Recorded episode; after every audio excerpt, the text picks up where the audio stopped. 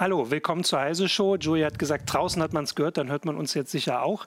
Ich bin Martin Holland aus dem Newsroom von Heise Online und habe heute mit mir hier Dujan Sivadin.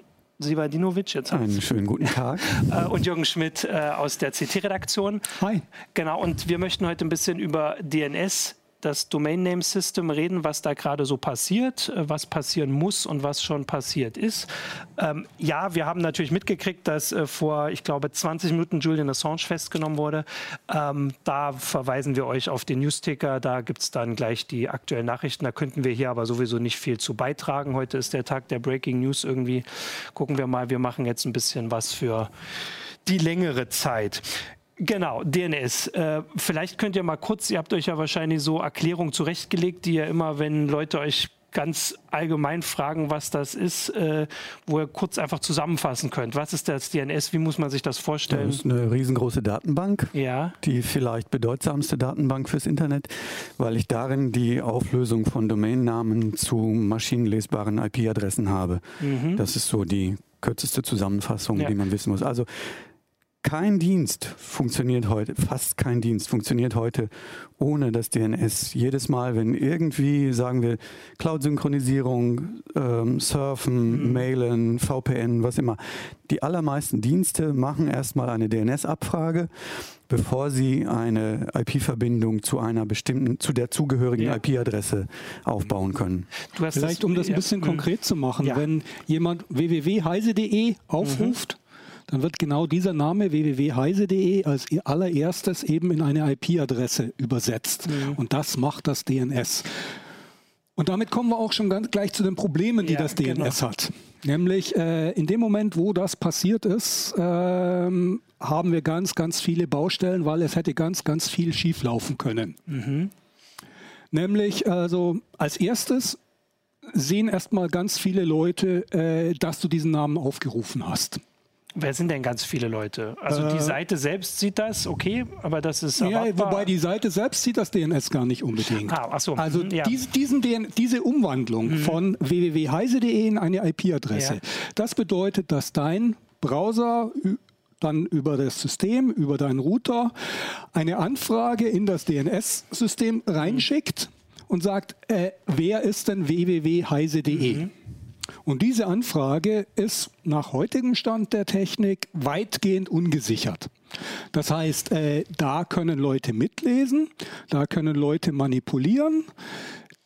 Ah, okay, da genau, können genau, ganz viele Sachen, böse ja. Dinge passieren. Genau. Also zum einen hinterlässt du über das DNS Spuren für all deine Aktivitäten, weil es ist nicht nur beim Surfen, es ist, wenn du Mail machst, Cloud-Dienste hatten wir Cloud was und, auch, und auch, nicht nur was ich mache, sondern was meine Geräte auch machen genau, die ganze genau. Zeit. Egal welche mhm. Dienste du nutzt, fast immer das, äh, kommt das DNS dabei zum Einsatz. Das heißt, es werden Namen aufgelöst. Das heißt, all deine Aktivitäten im Hintergrund hinterlassen im DNS mhm. Spuren ja. im DNS auf der einen Seite, aber zusätzlich ja auch an den äh, Internet Exchange Points, mhm. wo ja also auf dem Weg äh, quasi dahin genau, und zurück. Da, mhm. äh, da kann ähm, an diesen Austauschpunkten zwischen den großen Netzbetreibern ähm, kann und darf zum Beispiel die NSA an vielen Austauschpunkten mitlesen, beziehungsweise über Vermittlerdienste mhm. können sie mitlesen. Aber nicht nur die NSA, sondern ähm, ja, im Prinzip ist das ein offenes Protokoll, ein mhm. unverschlüsseltes Protokoll, ähm, so dass das Mitlesen ähm, der angefragten Domains und, und der Antworten äh, ja. fällt total leicht. Du hast jetzt gerade schon äh, das Stichwort NSA gesagt, weil man kann ja schon mal darauf hinweisen, also das wurde lange nicht als Problem gesehen fasse ich jetzt mal zusammen. Oder also ich meine, das ist ja schon quasi, also seit Jahrzehnten so. Ähm, ja, genau. Das wurde, ja, wurde erst im Rahmen der Aufdeckungen eines gewissen sehr verdienten ja, Herrn, ja. Ähm, wurde erst bekannt, ähm, wofür das nützlich ist. Natürlich ist es so, dass ein Netzbetreiber oder auch am Internet Exchange Point kann man ja lesen, welche IP-Adresse steuert welche andere mhm. IP-Adresse an. Da gibt es ja, wenn man jetzt TCP nimmt, ähm, gibt es eindeutige Zusammenhänge zwischen A und B. Das ist aber auch gar nicht so ähm, das Entscheidende. Ähm, man kann natürlich bis auf die letzte Protokollschicht nach unten kann man mitlesen, welcher Verkehr wo, äh, wohin geht. Aber wenn ich jetzt einen, eine IP-Adresse ansteuere, ist nicht klar, welcher Webserver dahinter sitzt. Mhm. Ja, hinter einer IP-Adresse können verschiedene Webserver sein und da hilft DNS ganz klar aufzulösen, welche Seite hat er denn jetzt konkret aufgerufen. Ah, okay. Ähm, genau, also das sind äh, Sachen, die inzwischen halt, sage ich mal, diskutiert werden. Also seit 2013 war die Snowden, waren die Snowden-Enthüllungen und haben begonnen. Und inzwischen gibt es ja verschiedene, ähm, ja, also verschiedene Herangehensweisen, um das eben, ja, sage ich mal, heimlicher zu machen. Oder vielleicht kann man so, also dagegen... Also ja. Es, ich möchte da ja. ganz kurz mhm. einhaken. Also es ist nicht so, dass man das davor nicht gewusst hätte. Ja, dass also niemand das als Problem gesehen hätte. Im Gegenteil. Mhm. Also äh, in den Kreisen, die sich mit der Technik beschäftigt ja. haben, war schon lange bekannt, dass äh, DNS eine Achillesferse ist okay. hm. und dass das irgendwie ähm, eine Baustelle ist, an der man eigentlich was tun müsste. Ja. Man hat nur irgendwie so das ein bisschen verdrängt und immer so mhm. gedacht, naja, so schlimm ist es schon nicht, wird nicht so schlimm werden und überhaupt, äh, es passiert ja auch nicht so richtig. Im ja, Großen und Ganzen genau. funktioniert es und man hat das auf die lange Bank geschoben. Ja. Es ist ja auch ein Riesenaufwand. Ne? Wenn ja. man verschlüsseln will, kostet das alles erstmal Implementierungsaufwand. Es kostet Geld beim Kauf von Hardware. Ähm, ich brauche spezielle Software dafür. Also man stellt sich das so einfach vor, also, müsste jetzt mal eben umgeschaltet werden auf Verschlüsselung. Ja. Das ist für eine weltweit riesengroße Datenbank, ist das ein, ein Riesenproblem, vor allen Dingen für die Betreiber von großen Domain-Name-Servern. Die müssen enorm viel dafür bezahlen. Ja, also dann kann man vielleicht zusammenfassen, dass es so ein bisschen ist wie andere Sachen, die durch Snowden quasi angestoßen wurden. Also, das haben, mhm. also da gibt es viele Sachen, wo vorher Experten schon gesagt haben, das wissen wir und, oder haben das vielleicht schon Leuten erzählt, aber es hat keiner zugehört. Und seit den Snowden-Enthüllungen ist so ein bisschen die Dringlichkeit gewachsen ja. und das, ähm, das Wollen auch. Erschwerend kommt noch ein bisschen hinzu, dass innerhalb der DNS-Community, also die Leute, die sich aktiv an der Entwicklung, Weiterentwicklung von DNS äh, beteiligt haben, man durchaus an Sicherheitslösungen gebaut hat und die auch propagiert hat, namentlich DNSSEC. Mhm. Dabei aber, ich weiß nicht, ob nicht so richtig verstanden oder es als nicht so richtig wichtig erachtet hat, dass das zwar ein Teil der Probleme löst, aber ganz viele der Probleme von DNSSEC gar nicht gelöst werden. Das heißt, es wurde eine ganze Zeit lang, immer wenn jemand gesagt hat, DNS und Sicherheit, äh, die Fahne hochgehoben, ja, aber wir haben doch DNSSEC und jetzt mhm. müssten wir nur DNSSEC machen ohne dabei zu beachten, dass ganz viele Probleme, die mit dem DNS verknüpft sind, von DNSSEC gar nicht gelöst werden, sondern dass DNSSEC zwar ein wichtiger Baustein mhm. ist, aber nur ein ganz kleines ganz kleinen Teil der Probleme des DNS löst, nämlich hinten so im Backend der Serverinfrastruktur. Meine persönliche Sicherheit, also und meine persönliche mhm. Privatsphäre schützt das nur ganz, ganz begrenzt. Ja, dann können wir doch jetzt gleich mal ja. einsteigen. Ich hatte ja so ein paar. Ich würde, also, ich würde noch ja. ergänzen, ähm, wir haben jetzt hauptsächlich über ähm, Strafverfolgungsbehörden gesprochen, die da mitlesen können. Da geht es darum, ich fühle mich in meiner äh, Privatsphäre vielleicht ausspioniert. Mhm. Ähm, es gibt aber noch diesen äh, zweiten Punkt, den, der eigentlich so wie so ein Elefant im Raum steht, dass ja auch Angreifer, die an mein Geld ran wollen, DNS manipulieren wollen. Mhm, ja, ja, das auch und tun. Das ist, glaube ich, auch äh, das, worum man sich eigentlich am meisten Sorgen machen sollte, weil ähm, niemand ist davor gefeit, dass seine äh, DNS-Abfragen manipuliert werden und dann äh, dazu genutzt werden, um auf irgendeinen Webserver geführt zu werden, wo man ähm, Passwörter ähm, ähm und, und äh, Zugangsdaten ja ähm, los wird, äh, mit denen dann umgehend äh, das Konto erleichtert wird. Ähm, da gibt es diverse Beispiele in der jüngeren Vergangenheit, die ziemlich frappierend sind und die ganz klar belegen, DNS sollte man verschlüsseln, wenn es irgendwie geht. Ja.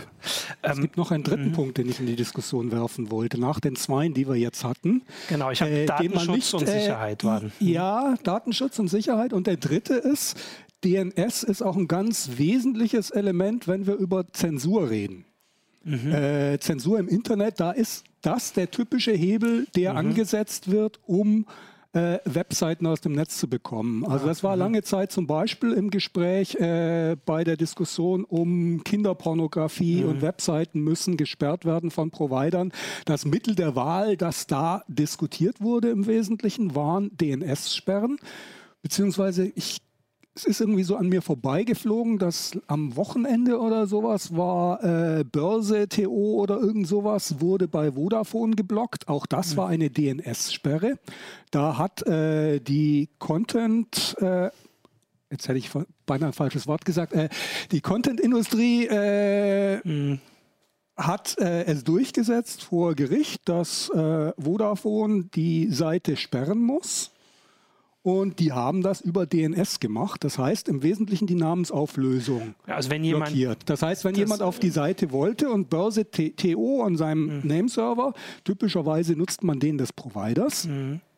äh, die Anfrage an den Vodafone äh, Webser äh, Nameserver ging, welche IP-Adresse hat Börse TO, dann kam da eben Nee. Kenne ich nicht oder gibt es nicht. Ich weiß nicht genau, wie sie es umgesetzt hatten, mhm. ob es gibt es nicht oder man umgeleitet wurde auf eine Seite, wo kam Seite gesperrt ja. oder mhm. sowas.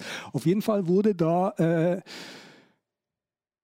die, das DNS genutzt, um Webseiten zu mhm. blockieren. Mhm. Und äh, es wird auch in vielen Ländern tatsächlich aktiv zur Zensur genutzt. Ja, genau. Also ich will, damit haben wir ja so drei Punkte. Ich hatte in der Meldung hatte ich geschrieben Sicherheit. Das war das, was du gesagt hast. Also das ist wahrscheinlich das, was äh, ähm, den normalen Nutzer am, am stärksten betrifft oder am wahrscheinlichsten betrifft, sage ich mal. Der Datenschutz ist was, das eher so in der Masse wichtig ist und Zensur auch eher in der Masse. Und jetzt würde ich sagen, können wir ja mal so ein paar Stichworte hier, du hast DNS-Sec schon gesagt, dass wir einfach mal kurz erzählen, was da, welche Teile quasi ähm, angegangen werden. Also vielleicht kannst du mal kurz sagen, was DNS-Sec überhaupt macht. DNSSEC äh, ja. kann man in, in, ganz kurz sagen. Ähm, ich signiere meine, äh, als Administrator signiere ich meine DNS-Zone und anhand dieser Signatur kann ein validierender DNS-Resolver feststellen, ist die Antwort, die er erhalten hat, mhm. ist sie unverfälscht und stammt sie aus einer vertrauenswürdigen Quelle. Ähm, beides enorm wichtig, weil ähm, so eine DNS-Antwort kann unterwegs eben manipuliert werden mhm. und mit einem Resolver, den ich vielleicht als Provider betreibe, viele Provider in Deutschland tun das, ähm, oder ich betreibe ihn als, als Firmenadministrator oder zu Hause als Heimadmin, kann ich sicher gehen, dass die DNS-Antwort von signierten Zonen ähm, überprüft werden kann und dass ich da sicher die ansteuere, die ich will. Das möchte man natürlich bei Banken haben mhm. und weiß ich nicht, bei Unternehmen, die eben sicherheitsrelevante ähm, Informationen auf ihren Webservern haben. Ähm, man muss aber auch sagen, DNSSEC ist eine komplexe Sache, die äh, erst allmählich automatisiert wird und jetzt in der Zwischenzeit, nach ein paar Jahren Anlauf, nach über mhm. zehn Jahren Anlauf, ist sie soweit, dass man viele automatisierte Werkzeuge hat, mit denen Signatur leichter ermöglicht, ist, ermöglicht wird. Und ich habe mittlerweile eine riesengroße Auswahl an validierenden Resolvern. Die kann man äh, selbst auf einem Raspi installieren oder sogar ähm, ähm, auf, auf seinem Smartphone. Ähm, da kann ich also tatsächlich erstmals DNSSEC wirklich nutzen nach einer sehr langen Anlaufzeit. Ja. Und das ist vielleicht der Grund, warum DNSSEC auch so schlecht beleumundet war, weil es sehr komplex war, weil es lange gebraucht hat, bis es diese, diesen Reifegrad erreicht hat. Und also das stellt quasi sicher, dass wenn ich ähm, eine Adresse eingebe und ich werde auf irgendwo hingeleitet, dass ich da auch wirklich da bin.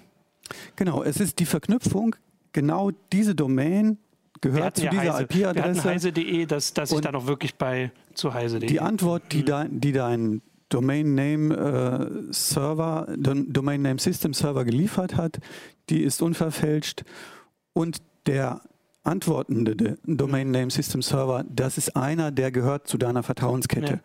Das heißt, um bei den Punkten zu bleiben, ganz kurz, da sind wir also jetzt bei der Sicherheit vor allem. Also das macht, sorgt vor allem für mehr Sicherheit. Also jetzt weniger ja, genau, Datenschutz. Ah, okay, ja, dann sag mal, ja. Also ich würde jetzt ganz gerne ja. da mal einhaken und ja, erzählen, was DNSSEC alles nicht macht. Okay, gut.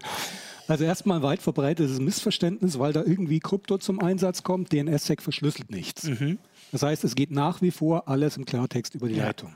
Das heißt, die Privatsphäre profitiert kein genau, Stück. Okay. Mhm. Der zweite Punkt ist, dass bei dem Normalanwender, also äh, meine Schwester, die zu Hause an ihrem PC äh, die Webseite ihrer Bank aufruft, mhm. bei der ist das Risiko, dass das DNS genutzt wurde, um diese Webseite also den Server zu manipulieren, den sie da aufruft. Ja. Dass sie also nicht bei der Seite der Bank landet, sondern wo ganz anders. Mhm. Das ist zwar geringer, weil ein Teil dieser äh, Kette jetzt äh, validiert ist, aber es ist nicht weg. Ah, okay. Das heißt, es bleibt weiterhin im normalen Szenario äh, ein offenes Teil, die sogenannte letzte Meile. Mhm. Das heißt, gesichert wird, das äh, nehmen wir an, die ist bei der Telekom, mhm. die Schwester.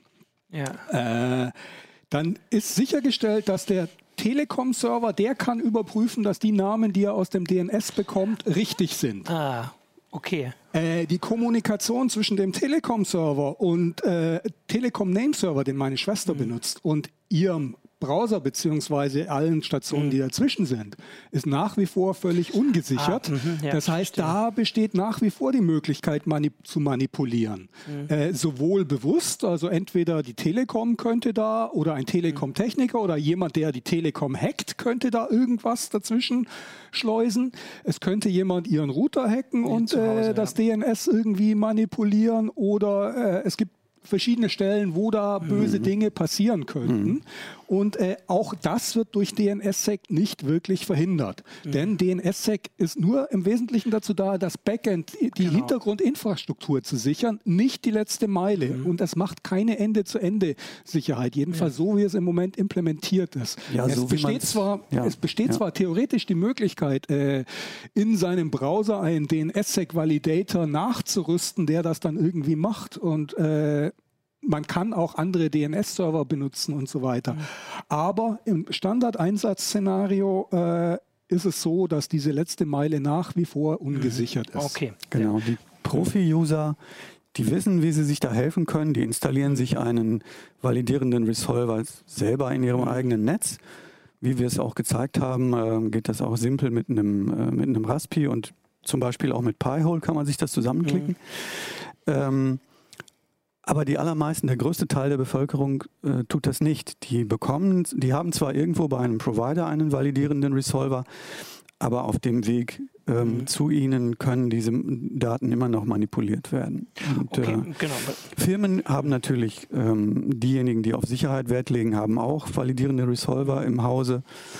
Ähm, es gibt Techniken, mit denen man selbst wenn man jetzt unterwegs, unter, äh, unterwegs ähm, mit seinem Smartphone oder mit seinem Laptop surft, kann man sich ähm, als Mitarbeiter eines sicherheitsrelevanten Unternehmens so mit dem firmeneigenen Resolver verknüpfen, dass die DNS-Anfragen über einen Tunnel gehen. Mhm.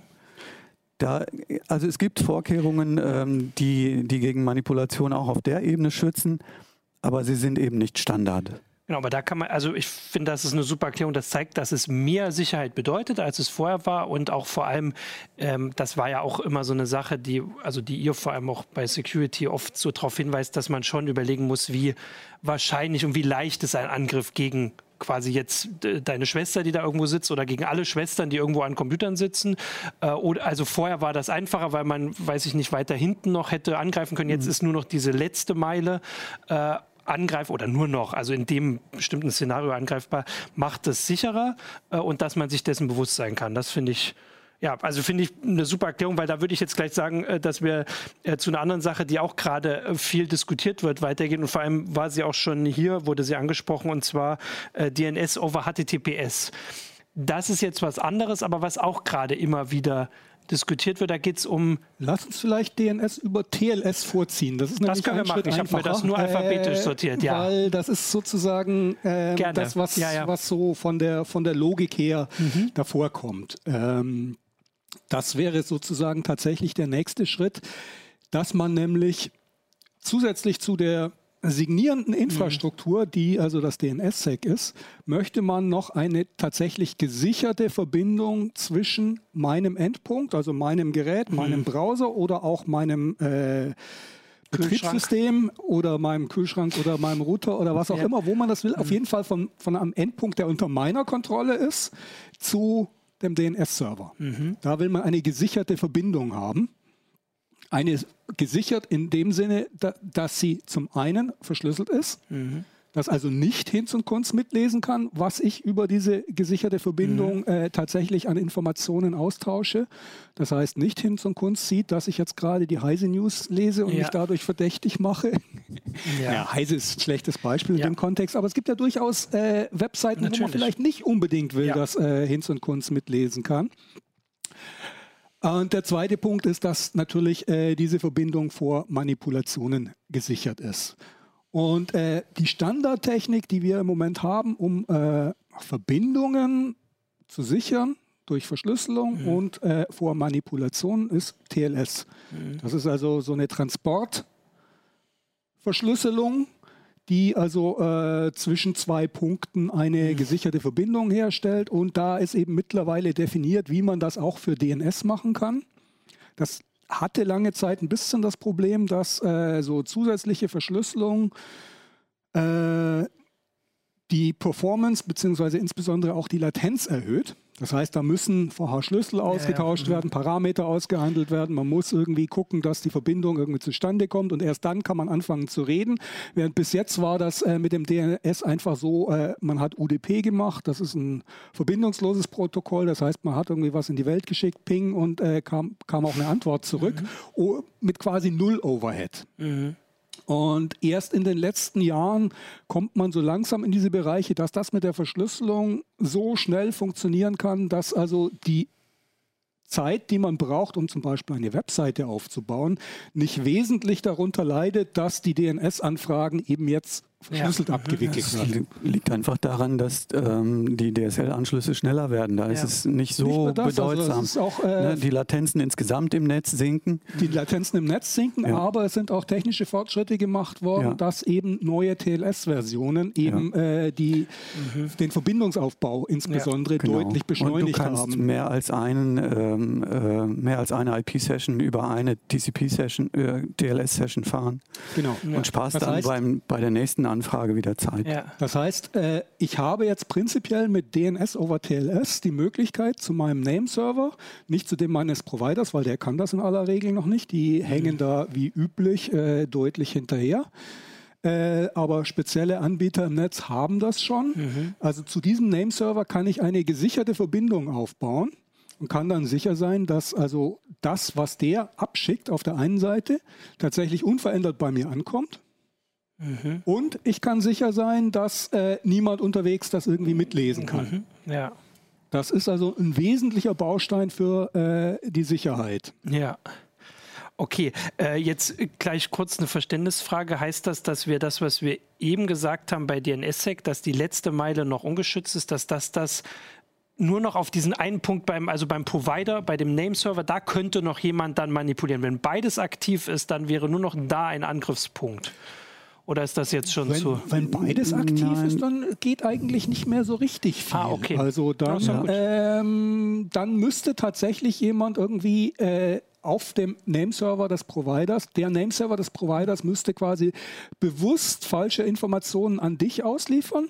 Genau. Und äh, auch das könnte man noch äh, zumindest sichtbar machen, dadurch, dass ein beträchtlicher Teil äh, seiner Kunden validierende äh, Resolver betreibt. Das heißt, diese Manipulationen ah, bemerken würden. Wenn die, also, wenn die äh, angesteuerte Domain signiert ist. Ne? Wenn die angesteuerte genau. Domain signiert ist, was leider aber, im Moment bei vielen genau. Domains immer noch nicht der Fall ist. Ich kriege dann aber das, das Problem, wenn die, wenn die Domain nicht signiert ist, dann ist alles, was vor dem äh, Resolver passiert, mhm ist ungeschützt. Nämlich die, die gesamten Abfragen an die autoritativen DNS-Server, die gehen allesamt nach wie vor, da gibt es auch gar keine Spezifikation, die sich dessen äh, annimmt, die gehen allesamt unverschlüsselt zu den autoritativen Servern. Das heißt, ich habe einen, einen großen Teil, wenn, wenn ich jetzt signierte Domains abfrage und einen validierenden Resolver verwende und verschlüsselte Tunnel zu den Clients, mhm. dann ist das in Ordnung. Dann brauche ich mir um Manipulation und, Ab und Abhören brauche ich mir keine Gedanken zu machen. Aber sobald ich eine unsignierte Domain ansteuere, das ist auch das, was die was die ICANN kritisiert. Sie möchte viel, viel mehr Domains signiert haben, mhm. möglichst alle der Welt. Äh, sobald ich unsignierte ansteuere, ist der, Letz ah, ist der klar. erste Teil vom mhm. autoritativen Server zum äh, Resolver, der ist unverschlüsselt. Okay. Ähm, da würde ich aber jetzt tatsächlich fragen, wenn dann DNS over TLS war das gibt, warum braucht man dann noch HTTPS? Also du hast mich ja zu Recht äh, wahrscheinlich darauf hingewiesen, dass man da anfängt. Was ist der Unterschied? Der Unterschied ist, dass in HTTPS der Browser seine, seine Anfragen selber stellt. Ähm, der Unterschied ist auch, dass es verschiedene Arbeitsgruppen sind. Man hat, als diese äh, Probleme mit, der, mit dem Abhören bekannt geworden mhm. sind, hat man sich in der IETF zusammengesetzt, also Internet Engineering Task Force, hat gesagt, wir wollen das abdichten, wir wollen ähm, keine Abhörmöglichkeiten ähm, wir wollen alle Abhörmöglichkeiten abdichten im DNS-Bereich. Dann haben sich verschiedene Arbeitsgruppen gebildet. DNS over TLS ist ein sehr erfolgreiches Protokoll. DNS over HTTPS ist ein zweites, was auch ziemlich erfolgreich ist. Es gibt noch diverse weitere. So. Ähm, das sind aber jetzt die beiden wichtigsten. Okay. Ich würde das Ganze vielleicht nochmal um eine praktische Komponente ja, erweitern. Gerne. Also wir haben da jetzt im Hintergrund, also das technisch, der technische Unterschied ist, beim einen haben wir nur einen äh, TLS-Tunnel, beim anderen sprechen sozusagen die auflösende Komponente und der Nameserver HTTP. Mhm. Äh, also dasselbe Protokoll, das Webbrowser mhm. sprechen. Ja. Das hat äh, technisch noch im Hintergrund eine, einen neuen Aspekt, dass die DNS-Auflösung, die im Moment vom System gemacht wird, in den Webbrowser verlagert wird. So, das was war das, also was ähm, mhm. Diskutierbar ist, ob das wirklich eine gute Idee ist. Aber das Ganze hat auch äh, perspektivisch und vom Konzept her ein neues, eine neue Idee ins Spiel gebracht, mhm. die wir bis jetzt im DNS nicht hatten. Weil bis jetzt war es so, dass das DNS ein relativ zentrales System ist aus Anwendersicht. Mhm. Der Anwender benutzt im Wesentlichen einen DNS-Server, nämlich typischerweise den seines Providers. Mhm. Und äh, das wird dadurch ein ganz attraktiver Hebel für Zensur. Weil wenn der Provider dir falsche Namen liefert, dann kannst du bestimmte Webseiten nicht mehr aufrufen. Das hatten wir vorhin. Genau. genau. Mhm. Wenn dieses DNS over HTTPS enthält aber eine, eine Idee, die äh, aus meiner Sicht sehr faszinierend ist. Nämlich die Idee dahinter ist, dass zum Beispiel der Heise-Server, man liest eine Newsseite auf dem Heise-Server, in dem sind fünf verschiedene Links. Mhm die auf andere Webseiten verweisen. Ja. Und der Heise Webserver könnte mit DNS over HTTPS deinem Browser präventiv gleich die IP-Adressen all dieser fünf äh, Webseiten mit mhm. Webserver mitliefern. Mhm. Äh, natürlich DNSSEC validiert und so weiter, dass du das auch überprüfen könntest. Mhm. Das hätte zum einen den Vorteil, dass äh, man sich die DNS-Anfragen spart, also man hätte irgendwie Performance- und Latenzzeiten gewonnen. Aber was noch viel wichtiger ist, damit gibt es keine zentrale Stelle mehr, an der man zensierend eingreifen könnte. Mhm. Weil äh, man müsste im Prinzip jedem einzelnen Webseitenbetreiber ah, untersagen, äh, diese Information weiterzugeben. Und mhm. man kann nicht einfach irgendwie an Vodafone rantreten und sagen, äh, ihr müsst jetzt Börse.to zumachen und äh, wenn nicht, verklagen wir euch, weil äh, Vodafone hat dann den Hebel einfach nicht mehr. Mhm. Das heißt, das bringt ein neues dezentrales Element in diese mhm. Diskussion rein, das wir vorher nicht hatten. Und also eine gewisse, zumindest ein Potenzial für Zensurresistenz. Ja. Ähm, ob das in diese Richtung sich entwickelt oder nicht, ist noch nicht ganz klar. Aber ich finde das auf jeden Fall einen unheimlich faszinierenden Aspekt ja, des Ganzen. Ich denke, es hängt vom Land ab, in dem man ja. dann gerade sitzt. Ob, ob da jetzt die Erfordernis darin besteht, die, äh, die Zensur zu umgehen oder ob man in einem anderen Land sitzt, in dem es mehr um, äh, weiß ich nicht, Kommerzialisierung geht. Weil ja. was dahinter steckt, ist, natürlich klingt das erstmal so, man kann dezentralisieren. Ähm, Fakt ist aber bisher, dass ähm, zentralisiert wird, gerade das Umgekehrte. Denn bisher gibt es nur ganz wenige Webserver-Anbieter, die zugleich DNS-Auflösungen machen. Ähm, Firefox ist ähm, der bisher verbreitetste Browser, ähm, den Mozilla herstellt. Und die arbeiten zusammen mit Cloudflare, einem mhm. kommerziellen DNS-Anbieter. Und dort, sobald der, der, der Dienst DNS over HTTPS, sobald der in Firefox ab Werk aktiv mhm. wird, das wird demnächst passieren, ähm, laufen plötzlich Millionen von DNS-Anfragen allesamt bei Cloudflare zusammen. Ja, okay. Und das ist etwas, was äh, viele Leute nicht gerne haben möchten, weil Cloudflare natürlich ähm, an der Quelle von DNS-Anfragen sitzt und diese als kommerzielles Unternehmen zur Profilerstellung verwerten könnte, um darüber äh, Werbung zu verbreiten. Aber da sollte ähm, man der Fairness halber ja. dazu sagen, also du, du hast da natürlich es völlig recht, natürlich, das ist ein Problem. Ja. Aber Mozilla hat das zum einen ganz klar als Testbetrieb gekennzeichnet genau, und die ja. Absicht geäußert, das nicht auf Cloudflare zu zentralisieren und in Zukunft genau. ausschließlich mit Cloudflare zusammenzuarbeiten, sondern die haben gesagt, wir probieren das jetzt mal mit denen. Und dafür genau. haben sie mit denen auch ganz konkret Verträge ausgehandelt, die denen also genau, relativ hohe Auflagen machen, was sie mit diesen Daten machen dürfen und was nicht. Mhm. Und äh, von daher würde ich mal nicht, nicht, allzu sehr auf die draufhauen im Moment nee. dafür, wie die das umgesetzt haben. Mhm. Äh, wenn, die irgend, wenn sich irgendwann abzeichnet, dass die tatsächlich in die Richtung gehen, dass sie mir die Hoheit nehmen, selber zu entscheiden, über wen ich mein DNS mache unter Umständen sogar selber irgendwie zu so einer Zentralisierung beitragen, dann ist es an der Zeit, da wirklich mhm. irgendwie äh, drauf zu genau, Bis jetzt sollte man ja. den warnenden Zeigefinger erheben und genau, sagen, ja, so ja. sollte es nicht weitergehen. Aber grundsätzlich würde ich sagen, ist das noch nicht so verwerflich, dass man erstmal mit einem Partner zusammenarbeitet, von dem man weiß, dass er die Technik im Griff hat weil man mhm. ja irgendwie das, den Testbetrieb irgendwie äh, erstmal irgendwie ja. hinkriegen mhm. will. Und äh, das kann man nicht belieb mit beliebig vielen Leuten, wo unter Umständen das Know-how irgendwie noch nicht verfügbar ist. Und parallel dazu mit denen auch noch aus meiner Sicht, ich habe in die Verträge reingeguckt, äh, recht gute äh, Privacy-Vorgaben aushandelt. Genau. Also An diesen ähm, Richtlinien, die, äh, die, ähm, die Mozilla ähm, aufgestellt hat, da kann man, glaube ich, nicht deuteln. Man kann kritisieren, wer überprüft, dass diese Richtlinien eingehalten werden ähm, okay, ähm, wir müssen da einfach Mozilla vertrauen. Der andere Punkt ist, der, ähm, glaube ich, auch für Mozilla spricht, ist, Cloudflare hat, ein, hat, eine riesengroße weltweit verteilte Struktur. Die Latenzen sind total kurz. Mhm. Ähm, und bislang gilt das Unternehmen als vertrauenswürdig.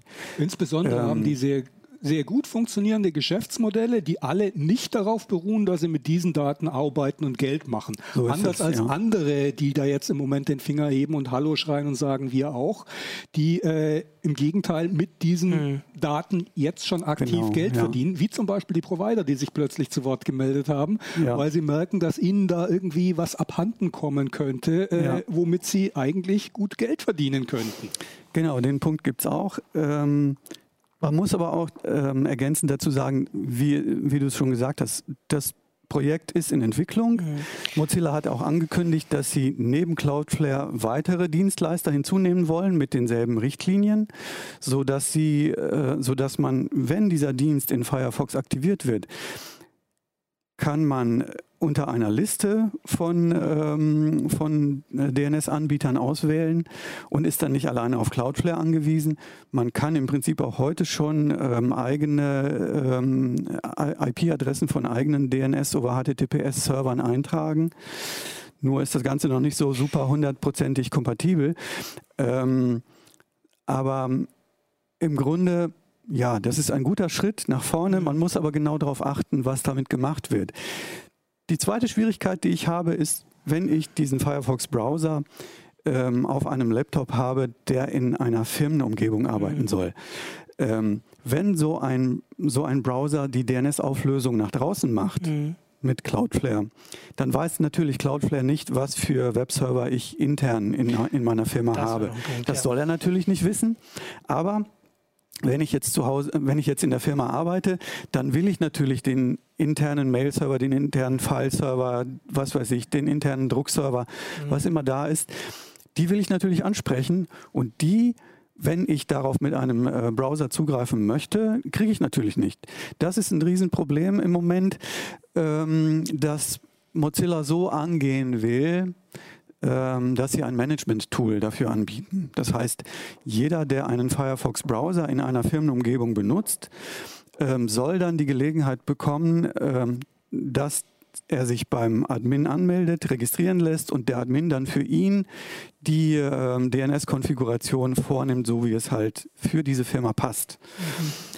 Das Problem ist natürlich, äh, was ist mit den Leuten, die der Maxime folgen, bring your own device, ja? Mhm. Melden die sich allesamt beim Admin oder was macht der Admin, wenn er, wenn er jetzt von dieser Gelegenheit gar nicht erst weiß, aber irgendwer schon in der Zwischenzeit äh, den Firefox-Browser mit DOH verwendet. Da gibt es also gerade in Firmenumgebungen viele Probleme, die ungelöst sind. Mhm. Es gibt ähm, erste Ansätze, ähm, das zu automatisieren, Konfigurationsprotokolle zu entwickeln. Aber das ist da alles noch ein bisschen wackelig und muss mit ähm, Argusaugen betrachtet werden. Ja. Im, Im privaten Heimnetz habe ich das Problem nicht. Da habe ich ein Subnetz und da habe ich die DNS-Auflösung des Routers. Der macht alles für mich. Aber wenn ich mehrere Subnetze habe, wie das in Firmen meistens der Fall ist, da reicht dann diese, Subnetz auf, diese subnetzinterne NetBIOS-Auflösung nicht. Da brauche ich einen DNS-Server, der mir das in der Firma erledigt. Ja, und wenn mein Browser an dem vorbeispricht, dann ähm, funktioniert es natürlich nicht. Uff, ich würde das Ganze gerne noch mal ein bisschen in Kontext stellen. Mhm. Also so noch mal ein bisschen das große Bild äh, ja. zeigen, dass wir jetzt vielleicht ein bisschen bei dem vielen Reden über vor allem DNS, über HTTPS ja. ähm, aus den Augen verloren haben. Also wir haben das DNS, das ist ein Kernbestandteil des Internet. Ja. Ohne den geht gar nichts. Ja. Mhm. Der ist also aus Urzeiten und muss besser werden. Da gibt es im Wesentlichen zwei, zwei Komponenten, die man, die man haben will. Zum einen ist da DNSSEC. Das da kein Weg drum rum. Mhm. Das muss mehr werden, das muss besser werden. Und zum anderen will man eine Ende-zu-Ende-Verschlüsselung für DNS-Verkehr. Es geht nicht an, dass der weiterhin im Klartext über die ja. Netze übertragen mhm. wird. Da gibt es zwei Standards, die im Wesentlichen im Moment eine Rolle spielen. Das ist DNS über TLS und DNS über HTTPS. Ich habe mich jetzt ein bisschen für das HTTPS äh, in die Bresche geworfen, bin aber keineswegs davon überzeugt, dass es die bessere Lösung ist, dass es technisch mhm. die bessere Lösung ist. Das muss man, denke ich, irgendwie noch ein bisschen ausprobieren und schauen, was führt uns tatsächlich ja. in die richtige Richtung. Es hat, haben beide beide Konzepte, sowohl DNS über TLS als auch DNS über HTTPS, haben ihre Vorteile. Beiden gemeinsam ist, dass sie endlich und das erste Mal dafür sorgen, dass die Kommunikation zwischen meinem Gerät und äh, dem, dem S-Server so gesichert ist, dass nicht Hinz und Kunst mitlesen kann. Und das ist extrem kann. Mhm. wichtig. Ja. Mhm. Ähm, ja, also wir haben da jetzt ganz viele Sachen angesprochen. Ich hatte noch eine kurze äh, eine Frage, die ich euch eigentlich vorhin schon stellen wollte. Ich glaube, es gibt auch eine kurze Antwort drauf. Und zwar hat Patrick Leski gefragt, äh, was hindert denn die Routerhersteller daran, auf ihren Boxen die DNS-Antworten zu validieren, also DNS-Sec zu Hause zu machen? Nix. Wir, wir fordern das. Genau. Wir möchten das, das gerne haben, aber bisher macht das, genau. ich, da, das macht das der gedacht, Turis Omnia und ansonsten kenne ja. ich keinen Router, der das macht, keinen Heimrouter, der ja. das macht. Genau, also das war, äh, da kann man gleich die kurze An äh, Antwort machen. Ich hatte gerade noch, äh, also eigentlich hatte ich mir auch noch überlegt, ob wir ein bisschen über äh, Angriffe reden, die es jetzt schon gibt. Aber erstens haben wir gerade so ein bisschen auch klargestellt, wie man die einfach per se jetzt schon verhindern könnte. Was mich mehr noch interessiert und was vielleicht ein guter Abschluss ist, auch um zu überlegen, was da überhaupt alles passiert ist. Ihr habt das so ein bisschen angesprochen, aber wie, also ich habe nicht ganz verstanden, wie man damit Geld verdient. Also diese kommerziellen Interessen. Ich wollte da kurz noch, ihr habt jetzt immer auf Mozilla gesagt, aber der größte Browserhersteller ist Google. Also wenn die das mhm. machen, ist ja auch also da ist doch dann wahrscheinlich, da, also wenn Chrome quasi äh, genau, auch, Chrome macht das ebenso, ja, ja, Genau, und dann ist doch wahrscheinlich, das macht das Google dann selbst, oder? Also die leiten dann nicht auf Cloudflare, sondern auf... Ja, Google macht das selbst, natürlich. Die haben ja auch eine eigene DNS-Infrastruktur, genau. die... Also Google stellte das im Wesentlichen frei, glaube ich, wen du da einträgst. Du aber kannst du, natürlich, du kannst ja, ja, du kannst natürlich also, beliebig eintragen, ja. Genau. Und da wollte ich nur kurz, ob ihr aber sagen könnt, also wie kann man damit Geld verdienen? Das habe ich. Also zum Beispiel machen das die Provider ganz aktiv. Ja. Äh, wenn du irgendeine äh, Domain einträgst, die es noch nicht ein, in deinem Browser eintippst, äh, die es noch nicht gibt, wirst du sehr häufig auf irgendwelche Webseiten umgeleitet, ah, ja. Äh, die die, äh, die sozusagen vermietet haben. Zum Beispiel ähm, zu der Webseite eines Hosters, der dir genau diese, diese Domain anbietet, ähm, die, du, die du unabsichtlich angesteuert hast. Ist das, das ist, kann man damit viel, ist das ein großer Das ist nur ein Konzept. Und die, an, die andere Sache ist natürlich die, ja. dass also äh, diese diese Daten, die da anfallen, dieses, äh, dieses äh, Profiling, das möglich ist, die ermöglichen dir natürlich schon ähm, neue Geschäftsmodelle äh, zu entwickeln. Das ist im Moment eine Sache, die also sehr aktiv äh, erforscht wird. In den USA sind die Provider da schon einen ganzen Schritt weiter. Da ist es äh, durchaus üblich, dass dein Provider dir selber in irgendwelche Webseiten Werbung einschleust und solche Geschichten. Und auch da äh, spielt DNS zum Teil äh, wichtige Rolle in deren Konzepten, wie sie eben zukünftig nicht nur damit, dass sie dir die Leitung äh, vermieten, äh, Geld verdienen, beziehungsweise die Connectivity äh, vermieten, sondern zusätzlich auch noch mit den Daten, die über diese äh, Leitung ja, gehen, eben okay, Geld ja. machen. Das heißt also, die Provider sind da relativ äh, interessiert daran, diesen, diesen Hebel nicht aus der Hand zu geben. Das ja. ist also auch jetzt in der aktuellen Diskussion immer klarer geworden, dass die auf einmal aufgewacht sind. Hoch, da passiert was, was uns nicht nur im Moment schon ein aktives Geschäft äh, kaputt machen kann, wie zum Beispiel eben diese komischen Domain-Umleitungen, sondern, sondern, auch irgendwie so Perspektiven verbaut, die wir also eigentlich schon relativ konkret äh, ja.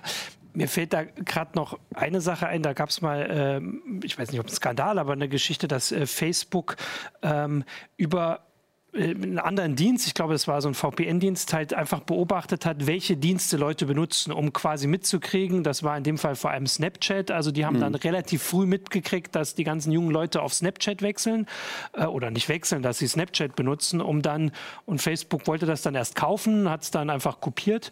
Das könnte man damit also das ist auch eine Art von Profile. Also die Telekom weiß natürlich schon sehr genau, wie beliebt bestimmte Dienste in Deutschland sind und auch ne, über den also DNS. Facebook oder? ist vielleicht ein schlechtes Beispiel, weil wenn ich Facebook äh, bin, dann kommen bei mir so viele Informationen über das Verhalten meiner äh, Benutzer vorbei dass äh, DNS wohl relativ nee, nee, weit hinten auf der Liste steht äh, als Information. Nee, genau, ich, aber, ich meinte das als aber, Vergleich. Dass es so Entschuldigung, seit, ja. seit dem 2. April arbeitet Facebook mit Cloudflare zusammen.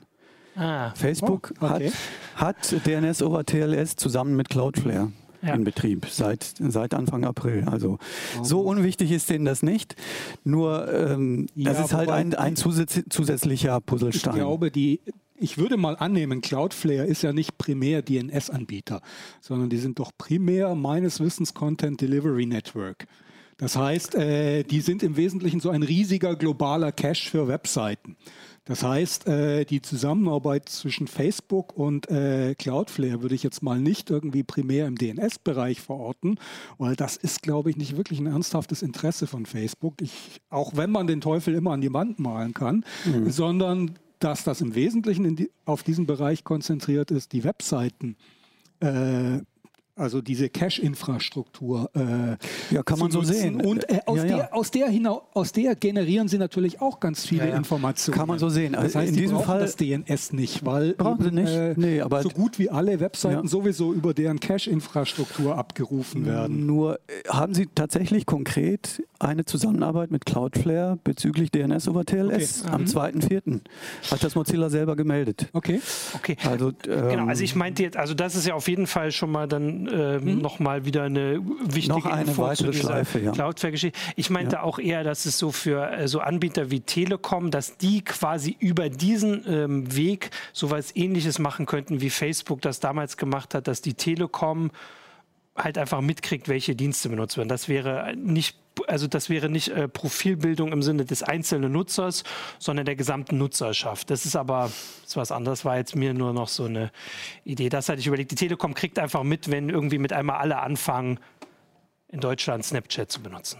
Oder Snapchat. Das würden Sie, ja. Aber wahrscheinlich würden Sie das auf. Ja. Also, ja. Genau, okay. mich jetzt natürlich auch noch mal noch ein Stück ja. weiter äh, unbeliebt machen und äh, jetzt mal für Facebook ausnahmsweise in die Bresche springen, weil ähm, das könnte ja auch durchaus sein, dass Facebook das als ähm, Anti-Zensurmaßnahme beziehungsweise Sicherheitsmaßnahme gemacht hat, weil ich meine, Facebook ist so ziemlich der einzige große prominente Dienst, der äh, im Tor-Netzwerk präsent ist, die als Konsequenz, als im ähm, arabischen Frühling mhm hat Facebook eine sehr zentrale Rolle gespielt äh, bei der Kommunikation der Aufständischen damals. Und damals wurde eben insbesondere die Kommunikation über Facebook äh, zu einem Brandmal, das sich unter Umständen tatsächlich in Gefahr gebracht hat. Als Konsequenz haben mhm. sie eben diesen Tordienst angeboten, haben eben auch explizit diese Verbindung hergestellt, um eben den Leuten die anonyme,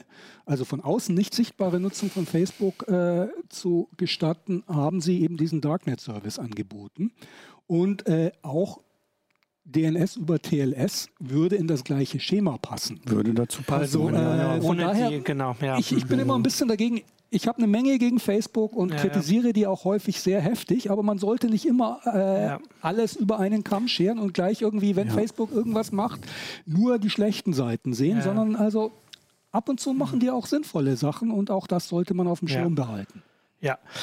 Ähm, ja, ich, also auch wenn das jetzt äh, ein Schlusswort zu Facebook ist, aber ich finde, also ich bin jetzt tatsächlich äh, ganz schön DNS äh, gesättigt. Äh, ich hab, muss jetzt erstmal da ein bisschen was verarbeiten. Das waren ganz schön viel Informationen. Ich würde aber gerne ja, das Schlusswort noch. nicht zu Facebook machen. Dann machen wir ein Schlusswort zu DNS. Anderes. Genau. Also, ich meine, es gibt irgendwie eine ganze Menge Sachen, die man über DNS diskutieren kann. Aber aus meiner Sicht der wichtigste und zentralste Punkt, auf den wir in Zukunft achten müssen, ist, dass uns die Hoheit darüber, über wen wir unsere Namensauflösung machen, nicht Ab, weggenommen wird. Ja. Das ist nämlich eine Sache, die im Moment auch sehr stark in den Diskussionen äh, durchklingt, dass andere für uns entscheiden wollen, über wen wir unsere mhm. äh, Namensauflösung machen. Und äh, das ist aus ganz, ganz vielen Gründen schlecht und fatal, mhm. weil es eben all diese Punkte, die wir vorher hatten, genau, nämlich Zensur, alles, ja, ja. Äh, jemand kann mitlesen, mithören mhm. und manipulieren mhm. und so weiter, all die kommen unter Umständen doppelt stark zurück, dann hilft uns alle Sicherheit, alle Verschlüsselung nichts,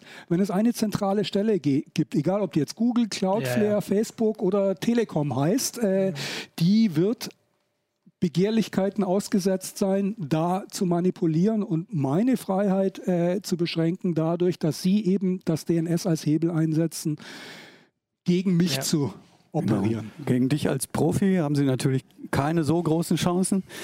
Aber ähm, gemeint sind natürlich wir alle jetzt im schlechtesten Fall ähm, DNS-Ungebildeten, die keine Ahnung haben, wo wir den Hebel setzen müssen.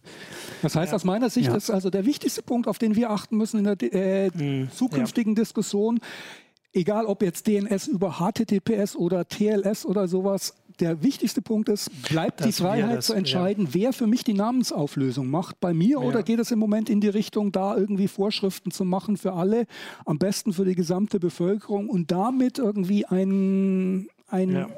Ansatzpunkt für Zensur, ja. Manipulation und ähnliches ja, äh, das ist, zu schaffen. Ja. Glaube ich schwierig, aber man sollte es nicht unterschätzen, dass es vielleicht doch machbar ist. Ähm, ich, also wir, ich jetzt, ich bin gar nicht dazu gekommen, weil ich schon so viele Fragen hatte, die beantwortet, die ich beantwortet haben wollte, äh, groß äh, auf die Zuschauerfragen einzugehen. Ich würde aber sagen, also wer jetzt noch vielleicht was Wichtiges auch zu einem Teilaspekt hat, kann das rück ins Forum am besten posten, äh, weil wir haben vorher schon gesagt, dass äh, wir haben jetzt viele Sachen mehr so, äh, also wir haben sie schon erklärt, aber falls es vielleicht dann doch nochmal auch die, äh, das Interesse gibt, da einen, einen dieser Aspekte oder auch einen, den wir jetzt nicht angesprochen haben, nochmal tiefer sich anzugucken, das sind ja wichtige Sachen, können wir das rück in der Heise schon noch mal machen. Ansonsten an die ganzen zu spät gekommenen, ja, wir wissen, dass äh, Julian Assange festgenommen wurde. Äh, die Berichterstattung, die findet sich äh, auf Heise Online äh, im geschriebenen Wort. Und damit äh, sage ich Danke an euch für die ausführlichen Erklärungen. Ich bin deutlich klüger, ich hoffe die Zuschauer auch. Äh, und wir sehen uns dann nächste Woche zur nächsten Heise Show wieder. Ciao. Tschüss. Ciao.